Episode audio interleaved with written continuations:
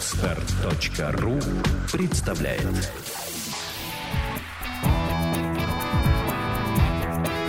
Александра и Андрей Капецки в лучшем психологическом подкасте «Психология, мифы и реальность».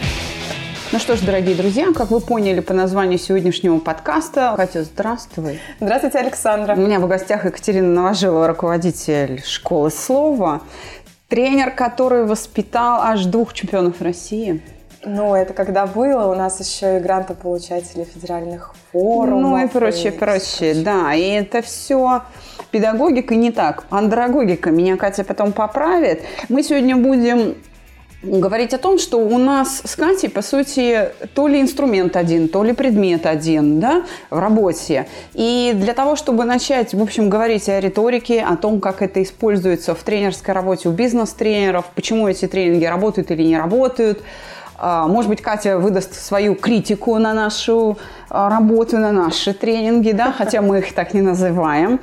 Я хочу, наконец, расспросить для вас, дорогие слушатели, Катю. Катя, да. а как ты стала тренером? Вам честно? Это естественно, естественно. Я могу рассказать официальную версию и правдивую. Вам какую? Не, нам правдивую. Нам ту, которая настоящая. Вот. Дело было так. Я мечтала с детства. Знаете, все смотрят фильмы в детстве и вдохновляются. Я вот тоже вдохновлялась. Я смотрела фильмы, в которых э, предприимчивые либо предприниматели, э, люди, значит, они такие все прекрасные, они очень умные, заряженные, с огнем в глазах, э, у них очень ярко насыщенная жизнь, и они делают очень много для общества, окружая вокруг себя, прошу прощения за тавтологию, людей собирают. И мне хотелось, конечно, чтобы у меня была такая жизнь. В тот момент, когда нужно было принимать решение о выборе профессии, конечно, мой выбор пал на экономику, но это была социальная экономика. Я пошла учиться, очень рано пошла работать. Я гордилась очень долгое время, что я пошла работать в 17 лет, до тех пор, пока у меня не появились друзья, которые пошли работать в 14. Они меня в этом смысле переплюнули. В общем, я фанатела от того, что я делаю. Я вот начала вникать. И в какой-то момент я поняла, что история проблем не в том, что люди плохо считают, а в том, что они плохо договариваются.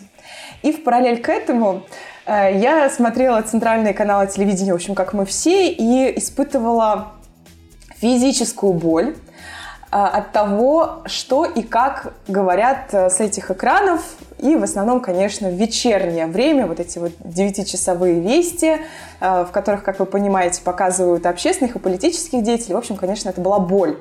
Я поняла, что... Чем... Надо что-то делать. Надо что-то делать, да. Чем, чем ниже культурный уровень... Ну, это же планка.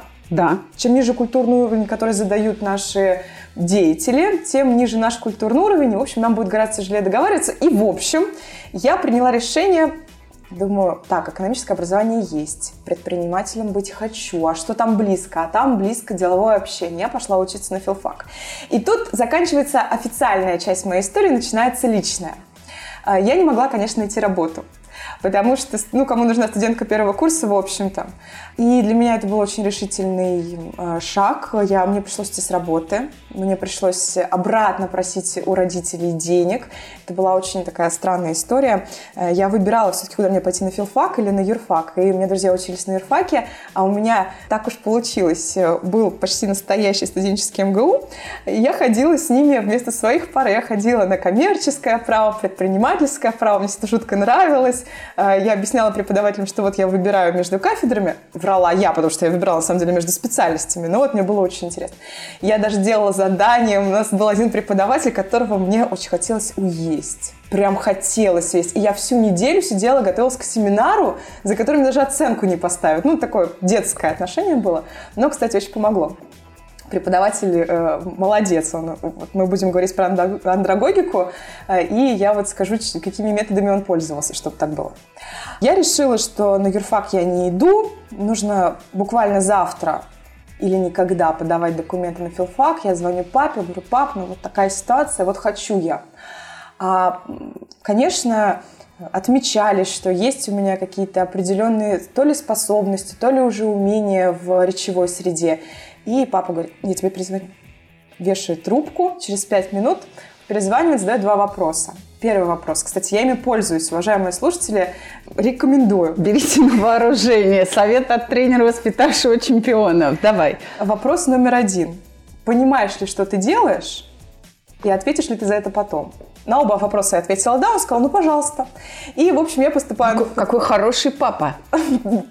Папа, тут недавно выяснилось, что он э, не только слушает наши подкасты, смотрит мой инстаграм, э, отслеживает, в общем, где я по геолокации. Пап, наверное, ты этот подкаст слушаешь. Тебе привет, тебя хвалит аж психолог года Европы. Да, мы сделали это. Папа, привет. Так вот, я поступаю на филфак, развлекаться хочется. Раньше я ходила и в театры, и в кино, и на выставки, и туда, и сюда. Когда свои деньги, пусть маленькие, но ты зарабатываешь, ты прям шикуешь, ты можешь себе позволить кофе не подешевле, а подороже в кофейне, и не на трамвае, а на такси доехать, и шарфик лишний купить. А тут мне пришлось идти с работы, и я вынуждена была находить развлечения себе по карману. Однажды я увидела объявление о том, что проходит какой-то там тренинг по какой-то там публичной речи. Конечно, я была на этом тренинге. И тут жуткая история совершенно. Тебя Пол... вызвали на сцену? То есть пока не вызвали. Полукруг, вот эти вот синие обы... ну, стулья офисные обыкновенные. Стоит мальчик рядом с флипчартом, такого же цвета, как бумага. Рука дрожит, глаз дергается, что-то он там, и он преподает публичную речь. И так два дня. Боже, какой ужас. Да, вообще жуткое дело. Э, мы узнали, но он не стал скрывать, что это был его первый тренинг. И тут, конечно, вы уже, наверное, уважаемые слушатели, поняли, что если я из принципа, из вредности учила уроки, чтобы умыть преподавателя, я такая вредненькая была студентка. Э, я вернулась домой и говорю домашним, знаете, кем я буду? Я не буду преподавателем вуза. Я передумала. Я буду тренером. Они говорят, кем? Ну, ты в футбол, что ли, пошла играть? Уже все, филология, до свидания. Я говорю, нет, вы не понимаете, это новая форма обучения. В общем, рассказываю. Мотивация была очень простая. Я смотрела на этого мальчика и понимала, что если я прямо сейчас, без подготовки, выйду, я сделаю намного лучше. И все это легко и просто. И вообще, что это за работа, это не работа, а одно удовольствие. Конечно, я потом первые годы вспоминала вот это вот свое утверждение и понимала, что я очень сильно заблуждалась. И чтобы выступить как этот мальчик, надо тренироваться. Надо, да? надо, да, что-то сделать для этого. Но изначально казалось, что все это очень легко и просто. Кстати, очень многим людям, с которыми а, я теперь сталкиваюсь, встречаюсь, им кажется, что ты встал с утра, вчера тебе сделали лоботомию, у тебя абсолютно чистый, нетронутый интеллект, не испорченный ни одной книгой. Ты встал с утра, умылся, пиджачок накинул, вышел, открыл рот и понеслась, и тебе деньги. Хотите, проверьте. Я проверила, не так. Я стала искать работу тренера. Я искала, искала, искала, искала. Ну, что могли предложить студентки первого курса? В общем, какие-то... Тренинги продаж, что-нибудь такое. Ну, какая-то шляпа, да. Говорящая а, голова. Колл-центр, да. Г- да, ну, ну говорящая да. голова. Тебе дают э, Скрипт. листочек, а ты его зачитываешь на группу. Вот тебе весь тренинг. Но моя подруга устраивается в компанию к одному очень крупному, крупнейшему автодилеру и рассказывает после работы о том, какие у них прекрасные программы, как интересно учиться, какие все замечательные. Я уже замучилась искать работу, я очень уж... Вот как-то мне захотелось именно тренером стать, потому что мне формат понравился. Не то, как человек работал, а вот сама по себе метода. И я говорю, могла бы ты узнать, вот как они тренерами стали. Она пошла, узнала, и оказалось, что они как раз ищут человека с таким образованием, как э, у меня, ну, пусть не оконченным, но все равно вот нужен такой человек, и все. И я начала работать, собеседование, 500 тысяч миллиардов собеседований, э, я начала работать, легко ничего не давалось, но очень быстро я поняла, что это та история, которая максимально э, быстро ведет к цели. Я очень хотела изменить речевую культуру. Кстати, на собеседовании мой будущий руководитель меня спрашивал, а вот что вы можете нам дать, Екатерина Сергеевна? Я говорю, ну как? Речевая культура, вы представляете, все будут такие вежливые, все будут такие быстро договаривающиеся, все будут такие счастливые. Он говорит, я понял. Ну, так вот, деньгами, давай вот померяем с тобой. Вот что это такое? Я долго не могла понять. Но потом я сообразила, что нужно сказать что-то про клиентский сервис, что это уровень продаж. Он говорит, ну, вот это вот уже ближе к делу, ты хотя бы чуть-чуть начинаешь соображать. И потом э, я с помощью своих руководителей пишу первые программы. И так ст- становлюсь бизнес-тренером. Причем здесь риторика. Вот смотри, мы с тобой занимаемся обучением взрослых, правда? Правда. Детьми не занимаемся. Таким образом, объект нашего воздействия один и тот же. Правда? Правда. Взрослый человек. Да. Мы используем один и тот же инструмент, я бы так сказала. Или, может быть, это разные инструменты. Вот поправь меня. Я использую речь. Я говорю с людьми, да? Но другое дело, что у меня на уроках они используют в большей части письменную речь, потому что я даю задание, человек общается сам с собой в тетрадке. Ты же была у нас на уроках. Конечно. Так вот, я использую и устную, и письменную речь, а вот ты используешь тоже и устную, и письменную речь. Но тогда в каком контексте? В чем тогда разница? Ведь смотри, допустим, мы готовим человека к каким-то житейским, бытовым ситуациям, к общению с самим собой, например, да, к управлению собой. Такими внутренними процессами занимаемся через речь Да. да? А ты занимаешься тем, что готовишь человека к каким-то внешним процессам, когда он должен с собою повлиять на кого-то. Там, на комиссию, которая выдает или не выдает тендер, принимает решение. Выигрываешь ты вот этот грант какой-то благотворительный или что-то инвестиционный, или не выигрываешь, да? Аудитория тебе аплодирует или не аплодирует. Идет она за тебя голосовать. Или не, не идет, или что он там идет делать? Крушить и ломать. Или я сейчас что-то не так понимаю. Все так. Давайте для наших слушателей повторим еще раз, мы это говорили в предыдущих подкастах. Речь и мыслительная деятельность – высшая функция мозга. Я права? Абсолютно. Это самая сложная, в общем-то, форма а, именно высшей нервной деятельности, которая как раз на коре больших полушарий и обеспечивается. Мгм. Она завязывает на себя память, логику, структуризацию информации, этапы оценки, правильно? Но внимание. Да. Получается, что мы можем говорить, что если мы работаем речью, и с речью, и над речью, мы можем управлять всеми вышеперечисленными и неперечисленными даже можем управлять э, функциями мозга человека. То ну есть, да, сложными формами поведения его. Вот, допустим, речевое поведение, публичное выступление, это такое э, речевое поведение, да? Да. Это ой-ой-ой, как сложно. Ведь вот я, знаешь, кого крайне как уважаю, прям, ну, очень уважаю радиоведущих. Картинки-то нет. Нет, картинки Нет, ты домысливаешь ее, но чтобы человек, который сидит э, за рулем в пробке, остался, вот он включил радиостанцию и услышав радиоведущего или там диджея, да, чтобы он остался на этой радиостанции, у- грубо говоря, у диджея есть там пару секунд, ну, 5 секунд, чтобы его не переключили. То есть он должен в течение всего своего выхода Пусть это будет трехминутный выход или это 20-минутная авторская программа, все время должен держать слушателя так, чтобы каждая секунда была прям хай-класс. Да, верно. Если возвращаться к нашему вопросу, то речь – это инструмент, Да, с помощью которого мы можем моделировать поведение и концепцию поведения человека в целом, парадигму поведения и поведение в данный конкретный момент как инструмент достижения какой-то цели. Неважно, бытовая, профессиональная, общественная. Так вот, инструмент у нас один, но он и, к примеру, у врача, у политика, у инженера, он тоже один. Можем ли мы говорить, что мы занимаемся одним и тем же? С одной стороны, да, с другой стороны, нет. Если мы пойдем дальше, то дальше над инструментом у нас идет что? Как раз-таки парадигма поведения. И в этой парадигме поведения есть ряд целей, которые мы решаем этой речевой деятельностью, не только речевой. А если еще выше подняться, у нас будет вопрос философии человека да, да, да. которая и задает все остальные системы его деятельности. Один человек способен, условно говоря, ударить, а другой, ну, ни в жизнь не сделает. Вот ему надо бы ударить, ему надо защититься, а он не может, рука у него не поднимается. Почему? Не потому, что руки нет, не потому, что силы в руке. Философия такая. Философия такая. Он не может себе представить себя в предлагаемых обстоятельствах как человека, который бьет.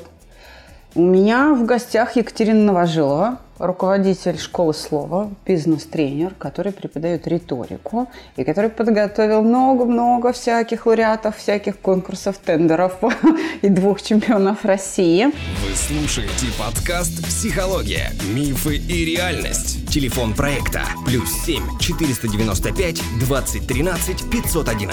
Звоните. Консультации бесплатные.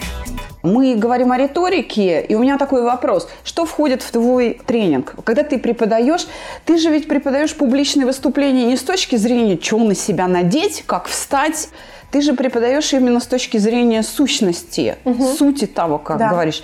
И есть ли в программе у тебя на тренинге, скажем, упражнения по технике речи или, может быть, сценическое движение? Что вообще нужно? Что такое риторика? Как ее можно тренировать, елки-палки. Я проходила риторику. На юрфаке я проходила ее, потом мне ее перезачли, когда второе высшее психологическое образование я получала. Но для меня это был такой предмет, ну, как бы я все прочитала, сложила какое-то впечатление, но у нас даже не было ни семинаров, ни практикумов по риторике. Просто рассказывали, что есть разные стили. Например, стиль убеждения, когда ты говоришь, нет, я прав, короче, все, все козлы, все слушают только меня, или ой, ну если ты меня не послушаешь, мне будет так плохо, пойми меня. Ну, это все как бы вот разные стили риторики, я уже даже не помню, как они называются. даже не, не могу. Какие, не могу идентифицировать их, да, вот эти стили риторические. Мы разбирали какие-то письма от Рождества Христова. Ну, Кто-то какие... написал э, именно для вас, положив да. капсулу времени, наверняка. Ну, типа того. Я бы хотела, чтобы наша аудитория сейчас познакомилась вообще с тем, что такое риторика, и все-таки с уважением отнеслась к этой науке. Это не мертворожденное дитя. И мне нужна твоя помощь. Риторика – это наука о том, каким образом через речь достичь свою цель. Все остальное – это ерунда. То, что вы говорите, это не стиль риторики, это модель коммуникативного поведения. Одно, где все слушают меня, это манипуляция через нападение. Второе, ой, я такой бедный, сейчас пойду с крыши прыгать, если ты не купишь мне мороженое. Это манипуляция, но уже через потакание. Это все не о том, это не о риторике. Риторика — это наука о том и метода такая, чтобы я своей речью помогал себе в достижении физической цели. Как она родилась? Ну, вообще... Там какая-то очень интересная история вообще зарождения этой. Да, на самом деле науки. Э, их много, этих историй, но мне больше всего нравится одна. Какая? Наука зарождается тогда и живет тогда, когда она напрямую задает вектор развития человеческой жизни. И вот говорят, что риторика появилась в тот момент тогда, когда человеку необходимо было отстаивать свои права, свою жизнь в суде перед присяжными заседателями. Вот, значит, есть амфитеатр, в середине стоит на сцене этот несчастный, который то ли украл хлеб, то ли не украл хлеб, сейчас мы не понимаем. Сзади него стоит клетка с тигром. Если он докажет, что он невиновен, он пойдет счастливый домой. Если докажет если не понравится выступление судьям, открывают, и тигр Клетка. его ску- да. скушает. Но здесь важно понимать, Ого. Чего, чего хочется народу. Хлеба и зрелищ. Здесь ну, зрелищ, правда, больше. Зрелищ, правда, больше. И как-то хочется, конечно, чтобы его, наверное, съели, потому что солнце светит, э, все само Че, растет. я зря пришел, да. Да, жить скучно, давайте-ка давайте вот что-нибудь. Съедим, да. Почему бы и нет, собственно. И тут начинается борьба, начинается за жизнь у человека и он начинает выдумывать всякие софистики, ристики, рабулистики, он начинает придумывать, как манипулировать, он начинает придумывать, как врать, он начинает притаскивать маленьких детей и говорит, вот, вы оставите, уважаемые свидетели, вот этого головоглазого юношу без а, отца-кормильца или без матери. А, вот начинаются всякие истории про то, каким образом а, сделать так, чтобы люди, которые не хотят тебя помиловать, тебя помиловали. Это не о том, как ты стоишь, это не о том, в каких ты, прости господи, штанах, это не о том, как ты там глазом повел, использовал ты искусственно сформулированное, кстати, НЛП. Ну, в общем, да, есть да, так, да, такая дисциплина. Да, да. Здорово, только ее, боюсь, придумала мать природа, а, когда создавала человека, а не да. те, кто говорят, что это придумали. Кстати, если, уважаемые слушатели, вам кто-нибудь скажет, что он придумал какую-то новую методу речи, у него супер есть техника, которую придумал он, можете смело сказать, что это неправда, э, не ври пожалуйста, потому что человеку э, речь дана от рождения и от жизни в обществе. Вот такой вопрос, Александра. Жизнь собаки, жизнь человека, если мы возьмем в историческом разрезе, чей быт изменился с каменного века? Да, предположим, что там были собаки. Чей быт изменился, чей нет. Ну, если взять да, одомашненных собак, у диких собак точно быт не изменился, за исключением того, что человек занял их э, территорию проживания, угу. и, соответственно, популяция диких собак резко сократилась, и, или их практически не стало, и они все перекочевали там в домашние животные. Или домашние да. Вот. Но, может быть, изменилось э, внешне какие-то предметы быта домашних э, собак. Корм стал сухим. Отличное изменение. Да. Но суть-то не изменилась. Собака как служила или э, была игрушкой для человека, она, в общем-то, ту же функцию и, и несет. а у человека это очень сильно. Да. Ну, то есть функционал вроде как... Да, в общем-то, функционал, ну, он, может быть, э, э, расширился немножко. Ездовые собаки, охотничьи или сторожевые, или декоративные, да. Но, но тем не менее, это служба человеку. Сущность, так сказать, не поменялась. Угу. И больше того, любые изменения... Ну или незначительно. Незначительно. Любые изменения, ну не любые, конечно, основные изменения в жизни, к примеру, собаки произошли благодаря человеку.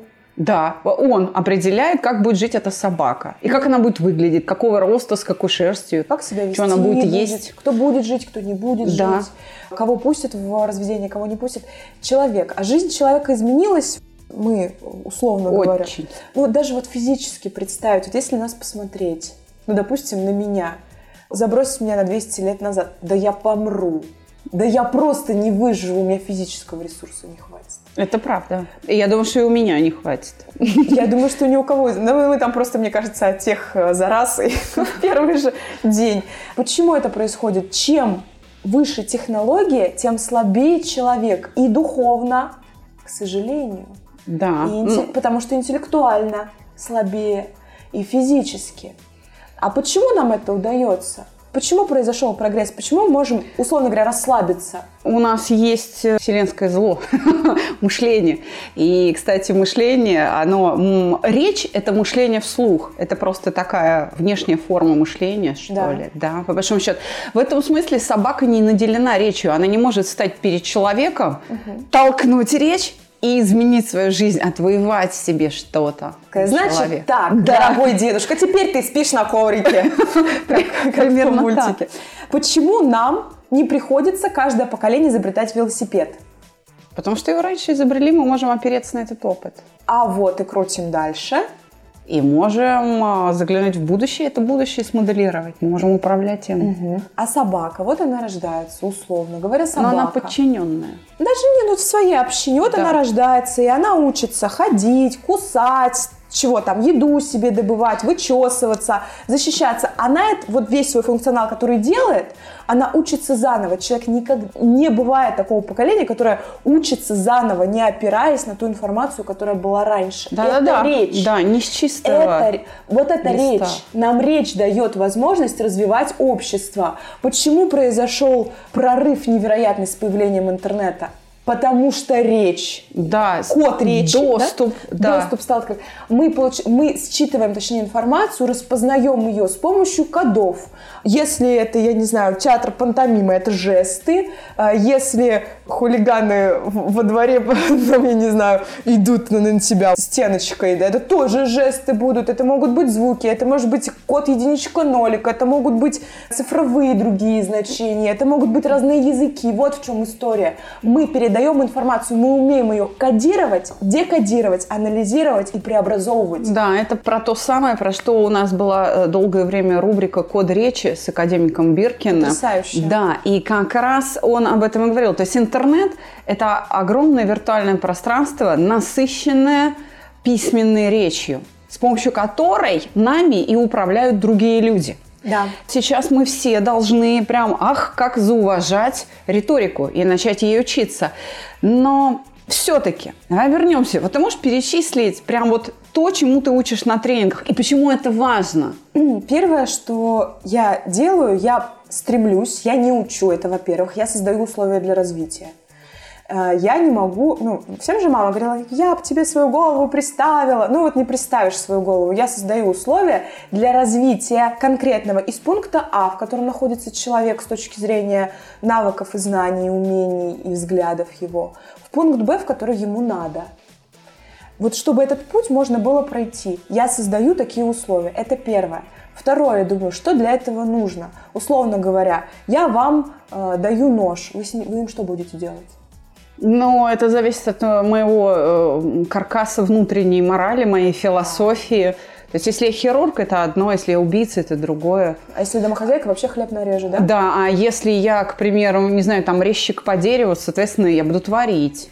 Или коллекционировать. Ну, коллекционировать, да, очень много разных вариантов. Поэтому для того, чтобы давать инструмент и быть уверенным, что человек его использует целесообразно, себе во благо, я обязана обеспечить философию. Я обязана рассказать и э, сделать таким образом, чтобы человек это принял, воспринял по-своему. Как своё, пережил. да? Да. Э, И поэтому тренинговая форма очень быстро помогает. Потому что я даю возможность сделать это, как вы говорите, реальным опытом организма. Есть философия. Мы поняли, да, что э, для того, чтобы чем-то пользоваться, как-то себе помогать, Да, нужна идея, которая задает подход. Естественно. Ну и если говорить уже о фактических вещах, тут, конечно, нам важно э, уметь анализировать аудиторию, уметь под эту аудиторию выстраивать свою речь, уметь под эту аудиторию понимать, а что я от этой аудитории могу получить, какая цель моего выступления.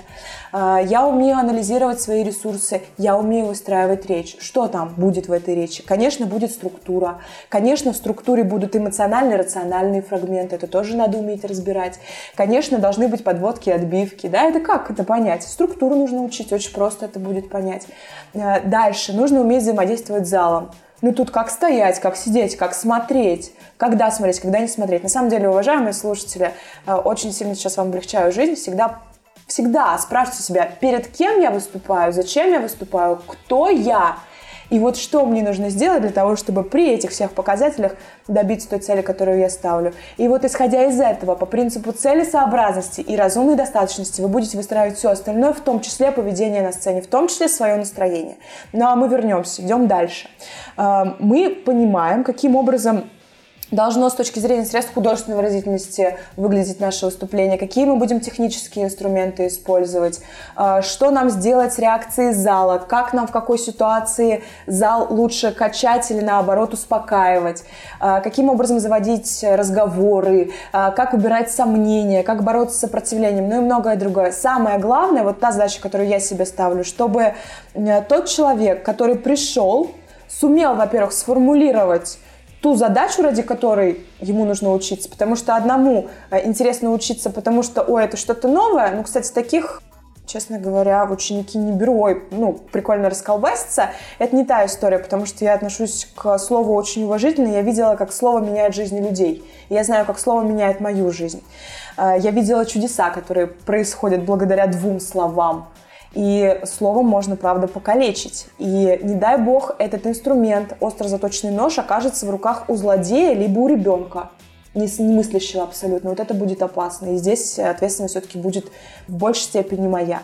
Если мотивация у человека какая-то дельная, он хочет с помощью речи какие-то цели достичь, ну, дельная, не в смысле хорошая или плохая, я в смысле по делу, я ни в коем случае не, не осуждаю людей, которым очень здорово учиться чему-то новому, саморазвитие. Это первый шаг. Человек уже, он чувствует, что ему туда надо, но он пока сформулировать не может, почему. Если это так, то я помогаю формулировать эту задачу. Я смотрю текущий уровень, что нужно, чтобы прийти из пункта А в пункт Б, какое расстояние пройти, по каким э, ландшафтам мы пойдем. И дальше организовываю это обучение. Э, Интересно, конечно, учиться в группе, Интересно учиться одному. Тут уже зависит от того, какие у тебя задачи, какие у тебя ресурсы временные. Кому-то просто ну, невозможно ходить учиться в группу. То есть вот тренинг идет, к примеру, там два дня, и что вы делаете? Дыхательные упражнения. Бывает. Так, артикуляционную гимнастику. Бывает. Интонирование бывает. Интонирование. Жестикулирование, Жестикулирование, бывает. еще что? Подбор речевых форм бывает. Отбор аргументов, А, да? Речевая импровизация. Мы смотрим, какие инструменты Импровизация, да. А, Мы работаем в заданном контексте. То есть мы составляем тексты, необходимые под задачу. Или ты придумываешь задачу, в которой ты можешь сказать этот текст, и ты обыгрываешь этот текст, который ты создаешь сам по заданным каким-то критериям. Для того, чтобы научиться говорить, в первую очередь нужно говорить. Поэтому То есть открой рот. для начала. Это, это вроде как хочешь э, стать там чемпионом по бегу, купи кроссовки. Там. При- беги, приди, беги, просто приди для вот- начала беги. Хорошо. Босой, ну, по квартире, ну, Вот, ну, да, беги. вот действуй. Кроссовки уже там приложатся. Можно и в туфлях рабочих побегать, прошлогодних старых, если уж очень хочется. Главное, Согласна. хотелось. Вы слушаете подкаст «Психология. Мифы и реальность». Итак, Катюша, ну давай поплотнее о тренингах. Что работает, а что нет? Почему? Ведь, ну, ты знаешь, какое количество профессионального брака в этой отрасли. Ну, мы уже об этом говорили. Поэтому Если давай, да, давай не будем сожалеть о браке, давай прям вот скажем, вот что работает, а что нет, и почему. будет работать только та история, которая обеспечивает самому человеку, вот именно вам, не кому-то, а вам, здесь и сейчас, обеспечивает позитивный опыт деятельности. Да, конечно, положительное подкрепление Павлов. Вот я это сделал, понял, что ок, повторил еще раз, повторил еще раз, повторил еще раз, запомнил, получилось. И в нужной ситуации у меня это включается. Если, конечно, со мной вообще обсудили, а в какой ситуации ты это будешь использовать? А ну-ка ты подумай. Ты это можешь делать сам, ты это можешь делать э, по мнению тренера. Вот, вот сейчас мы прервались и думаем, где мы все это будем использовать. То есть это должно быть частью именно учебного плана, погружение человека в такие задания, да, Э, в такие не ситуации, может. или моделирование их. не может быть эффективная учебная программа, которая построена как процесс. Она, вот у нас раньше такая терминология в методике была, э, ну, сейчас, наверное, остается. Процессное и целевое обучение. Вот я там 11 лет в школе. Учу русский язык, учу, учу, учу, учу, учу, учу. И дисциплина родная речь у меня вроде была, и грамматика была, и то было, и все было. Чего учу, куда учу, ЕГЭ сдать учу. Ну, так, в общем. Тогда не то учу, нужно тесты учиться заполнять. Да, да, да. вот, да. Вот, Нервная э, вот здесь как раз и вступает в силу та самая андрагогика, потому что, чтобы человек на тренинге получил этот полезный эффект, он должен э, в эту реальность погрузиться, он должен себя как-то частью вот этой новой реальности, вот этих учебных заданий, да, почувствовать, прожить себя вот в этом контексте. Да. Вот это и есть андрогогика, вот это проживание, что ли. Да, андрогогика – это наука как педагогика, только как не из одного маленького вырастить другого маленького, а как из одного большого вырастить другого большого. Конечно, у нас есть общие вещи с педагогикой, безусловно. А, Однако взрослый человек уже накопил позитивный жизненный опыт, который встроен в него физически, встроен. У него рука сама тянется, он не думает уже, у него этот навык настолько отработан, что ушел на задворки сознания, подсознания, чего-то Да, там еще. автоматизм, рефлекс, Автоматизм. все. И я вам говорю, неправильно борщ варишь. А внутренний голос такой, да я его 79 лет варю, что ты мне тут... Логично? Именно так. Опыт-то есть, да. позитивный опыт был. И тогда, когда мы чувствуем, ну, этот совет э, тем, кто будет учиться, когда я чувствую, что у меня пошло сопротивление, вот в этот момент идет обучение. У меня мой опыт жизненный сталкивается с новым «надо». Вот новое «надо» делать по-другому. Да я делал до этого, все было нормально, руки мне не отрезало, пока я там, Да, не знаю, да, да, шинковал да, да. капусту. Что-то мне про эту технику безопасности или про что-то. Нормально было.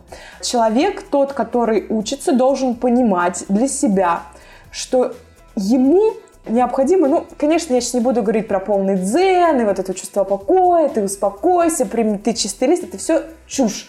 Когда у тебя идет внутренняя борьба, тебе довольно сложно успокоиться, потому что тебе элементарно сложно себя поймать на этом моменте, он проходит мимо тебя, у тебя очень быстро меняется настроение. Тебе нужно просто в этот момент себя порадоваться, сказать, о, классно, я люблю вредных студентов. Я прям обожаю, я прям вот обожаю. Ну не в смысле, что если он вредный, потому что ему хочется выпендриться, он стал засыпать, допустим, и чтобы не засыпать, я сама такая. Иногда, чтобы не засыпать, я начинаю вести тренинг за тренера, на котором я бываю. Я говорю, подождите, ну тренер отдыхает, я развлекаюсь, в общем, я проснулась. Тот человек, у которого идет борьба, который сомневается, который сопротивляется, который говорит, да нет, не так, вот у него сейчас идет работа. Я люблю тех людей, которые ошибаются, потому что он он ошибся, он говорит, да, да что ж такое-то? Да что ж так... То есть у него мышление Да. включено в процесс, а это самое главное, И да? ты ему просто помогаешь понять, а что же там такое.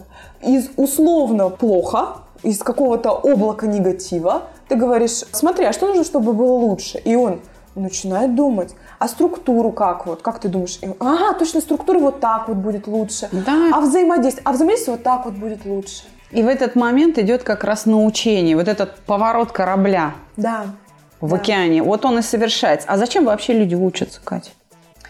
Ну, взрослые люди зачем учатся? Но есть Дети вообще не знают, зачем они учатся, потому что надо. Родители отправили, боже, я, теперь я учусь. Ну, как бы так, да? А взрослые-то зачем учатся? Ну, дети учатся не, пото- не только потому, что родители отправили, хотя и такое бывает, а потому что в ребенке заложен движок, у которого еще, который еще не сожрал весь бензин. И его просто тащат по обочине, по главной, его тащат. Взрослого тоже должно тащить, и это крутая история. Э, На самом деле, если говорить о взрослых, э, иногда их тоже родители заставляют. Вот начальник пришел на работу и говорит, ты из рук вон, вот иди учись, познай свет учения. И его заставили в рабочее Ну, то есть время. рациональное какое-то А зерно. так пинок. Я, к сожалению, с такой историей сталкивалась. И вот здесь моя задача как тренера показать человеку, зачем ему на самом деле надо учиться. Не чтобы наказание избежать за прогул или за несданную аттестацию, к примеру, а за тем, чтобы у него была реальная его польза. И вот его реальная польза может быть как рациональная, так и эмоциональная.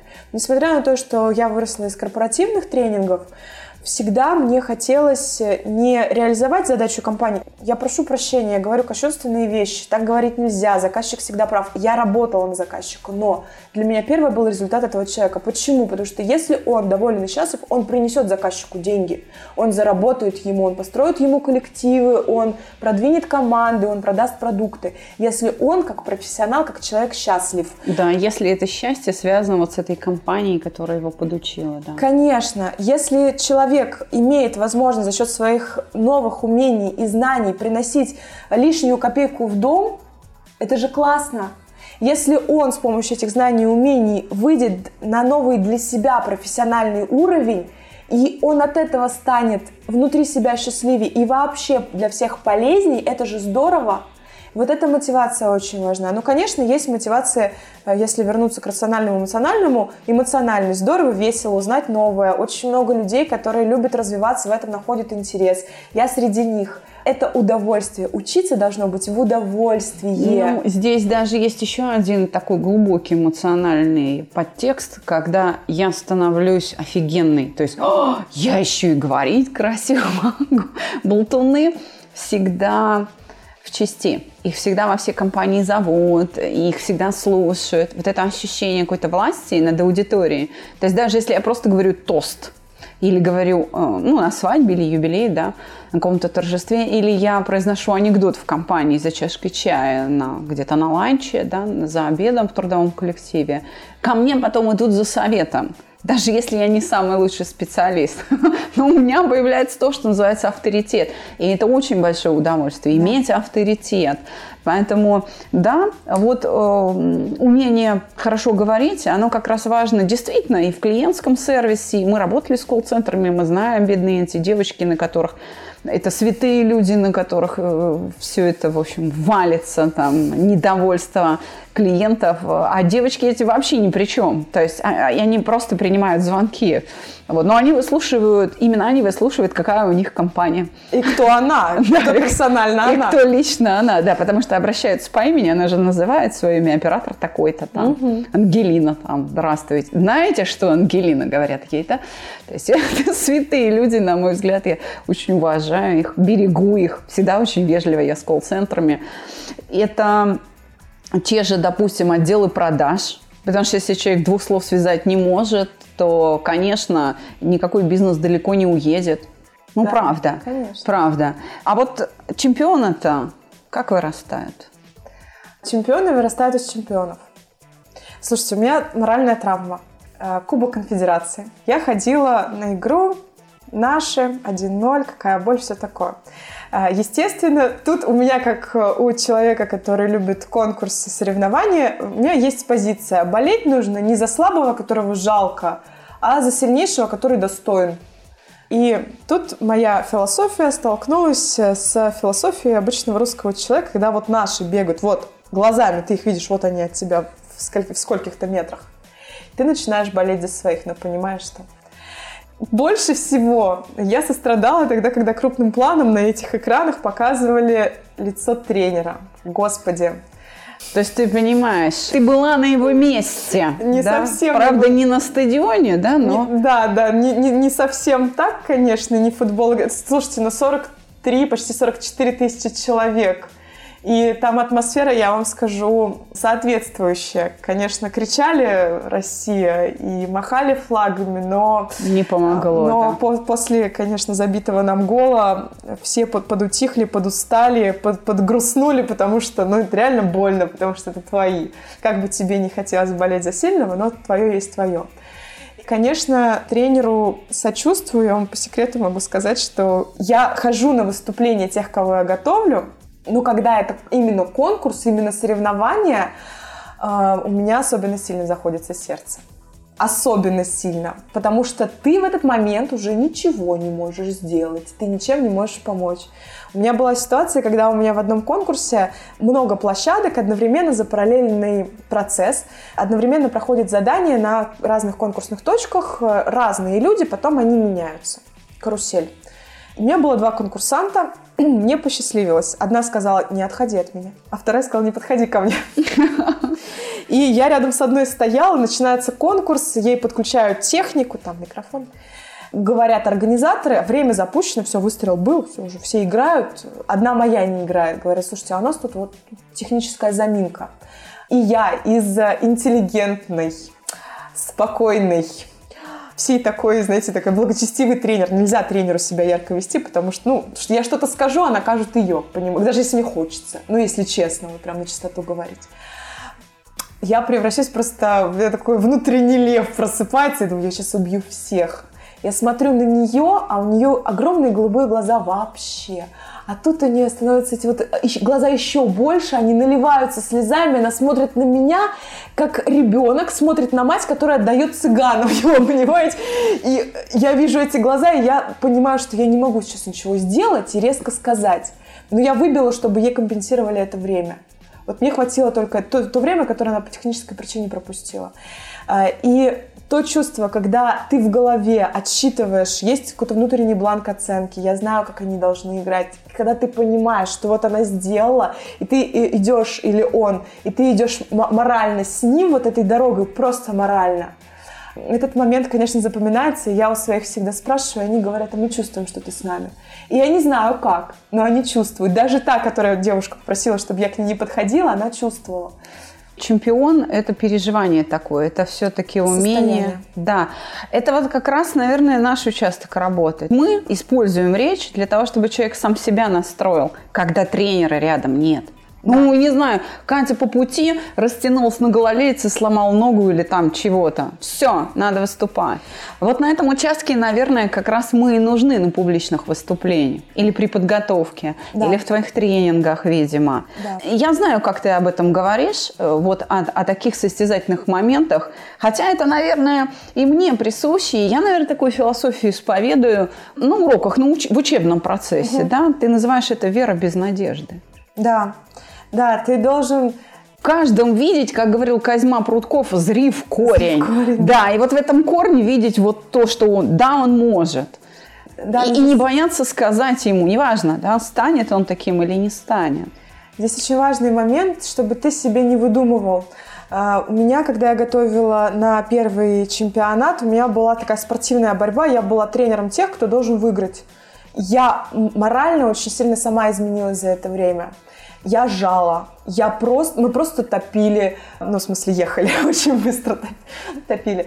А, Мы просто делали и все. У нас не было выходных. Я, кстати, с перебитой ногой. Мне кажется, рассказывала вам эту историю. Температура 40, а, распухший сустав. Вот Там, в общем, передоперационное состояние. Я веду занятия, потому что я не могу. Потому что у нас чемпионат. Потому что ко мне приехали из других городов учиться.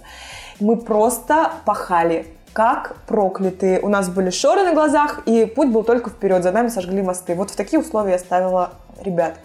А в ночь до конкурса я позвонила и сказала, вы победили. Мне все равно, как завтра что будет. Они победили.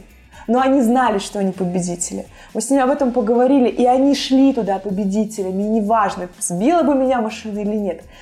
Мы все вместе одновременно поняли, что они победители. И они вернулись в ту точку А, из которой мы выходили, и поняли, что они изменились за эти месяцы, что они совершенно другие, что жизнь вокруг них изменилась, что они стали другие результаты вообще в жизни в своей показывать, другие эмоции вообще испытывать. Чемпион – это нутро. Знание, умение приложится но их надо к чему-то прикладывать. Ну, я думаю, что вот как раз если мы тебя подучим и вооружим школу слова в твоем лице нашими технологиями, я думаю, что это будет стоить тебе меньшей крови, меньшего пота, меньших слез и боли, чтобы вырасти чемпионов. Ну что ж, э, Катюш, мы, в общем, завершаем сегодняшнюю беседу с тобой. И у меня такой вопрос. Мы по большому счету резюмируем, наверное, Скажи пару слов, не знаю, о счастливой или о горькой судьбе тренерской своей. Я знаю, что ты же, ты же э, тренер в тебе живет отдельно тренер, отдельно красивая женщина. Ты танцуешь, ты вяжешь, ты пишешь стихи. Может быть, у тебя найдутся твои стихи о, о, о счастливой или горькой тренерской судьбе для так, наших мы так не слушателей. вообще. А, стихов у меня, наверное, нету. Я хочу рассказать историю, которая одна из многих, которая называется «Маленькое чудо». Давай. У меня была задача подготовить стартап команды к тому, чтобы они выступили с проектами, поскольку я еще руководитель проектов и готовлю как раз-таки на, на эти конкурсы всяческие разные, и на гранты, и на тендер играют ребята. Это моя история, потому что я считаю, что с помощью этих проектов они очень быстро, качественно меняют мир. Я в эту историю очень верю, и э, я сама в ней, и мне очень хочется, чтобы стоящие проекты были реализованы. И, в общем, у меня были разные команды. И я готовила всех, э, знаете, как э, на Олимпиаде судят по первому, а, а в армии по последнему. В общем, я и как и на Олимпиаде, и в армии. У меня одновременно эта история. Мы, значит, идем все, все одним строем, стараемся идти. И тут день, когда нужно выбирать тех ребят, которые внутри команды, э, выбирать тех, которые выйдут на сцену выступать огромный э, зал, э, огромное количество важных для ребят людей. Они играют это э, серьезная история. Они показывают свой проект, который они создали, которым они болеют, которым они живут и готовы на это положить свою голову. И тут одна из моих команд выбирает самого слабого мальчика он самый слабый, он изначально был самый слабый. А, он не умел стоять на сцене, он теребил карманы нервно. Даже когда я его научила, как не надо, он постоянно себя, знаете, когда ты что-то делаешь неправильно, тебе очень много раз нужно повторить, чтобы переучиться по-новому. Конечно. У него, у нас было очень мало времени, у него такой возможности не было. И он очень нервничал, он забывал слова, он начинал смотреть в пол, он спиной поворачивался к залу, смотрел на эти слайды. И тут команда выбирает его. Я думаю, я, а я не могу. Я тренер, я не бог, я иду сзади них. Они мои чемпионы, я сзади, я не имею права командовать. Что случилось в итоге с ним? А, я сказала, говорю, ребята, вы, наверное, не все голосовали, давайте еще раз переголосуем. Это была единственная моя хитрость, которую я могла применить. Они переголосовывают. Я говорю, значит так, вы понимаете, что вы делаете? Понимаю. Вы отвечаете за результат? Как спросила, отвечаем. Я говорю, почему он? Говорит, потому что он так горит, потому что у нас всех, он в 4 утра нас будет, говорит, там, чуваки, пацаны, я придумал, давайте переделывать, короче, переписываем приложение, переснимаем. Вы зал. перекрестились, и, и он пошел. А, я дала бланки оценки, я разработала программу, в которой не будет учить э, его самостоятельно, и я сказала, давайте вы вдвоем выступите. И, и самый сильный мальчик к нему присоединился. Сцена, зал, они выходят на сцену, отбивают мне 5, и когда он бьет меня по ладони, я вижу чемпиона, они выходят на сцену, и я не представляла, что за такое короткое время он из э, гадкого утенка превращается в лебедя. И тот парень, второй, идеальный, шикарный выступающий, которого мы научили, он смотрит на него и не имеет просто. И в этой команде они меняются местами. Они вытянули, ну, круто, естественно, они выиграли, все в порядке, но само по себе чудо. Он подходит ко мне, подбегает и говорит, Кать, спасибо, что ты в меня верила. Я, я говорю, запомни, Я в тебя просто верила, но я никогда на тебя не надеялась, и ты ни на кого не надейся. И этот парень теперь делает крутые проекты. Он теперь лидер команды. Я видела чудо. И самое удивительное, что эти чудеса рядом с нами. Поэтому посмотрите на того, кто рядом с вами, посмотрите на себя в зеркале, и вы увидите того человека, которому чего-то не хватает до чемпиона, чемпиона в своем зачете, супер мать, а, супер училка, а, супер дворник, супер начальник. Посмотри на себя такими глазами, посмотри такими глазами на соседа, и твоя жизнь реально изменится. Верь и никогда ни на кого не надейся. С нами была Екатерина Новожилова, руководитель школы слова, тренер, воспитавший чемпионов. Она преподает риторику. А я напоминаю, а Киев по-прежнему работает на довольно хороших скоростях. Там есть свободные часы с утра и немножечко днем. Пожалуйста, звоните в Киев. Телефоны можно найти на ресурсе кириллический домен чувство покоя, одним словом, .укр. Вы знаете, спасибо вам большое, что покупаете мою книгу. Это очень приятно. Приходят отзывы, люди говорят, что книга вне жанра и представляет собой карманную психологическую консультацию – Продолжайте покупать, присылайте отзывы, мы напишем вам чего-нибудь еще. Телефон проекта плюс 7 495 2013 511. Звоните, консультации бесплатные. А я, между прочим, перечитываю, кстати, периодически главы. Это интересно возвращаться. Спасибо за книгу. До свидания. Всего доброго.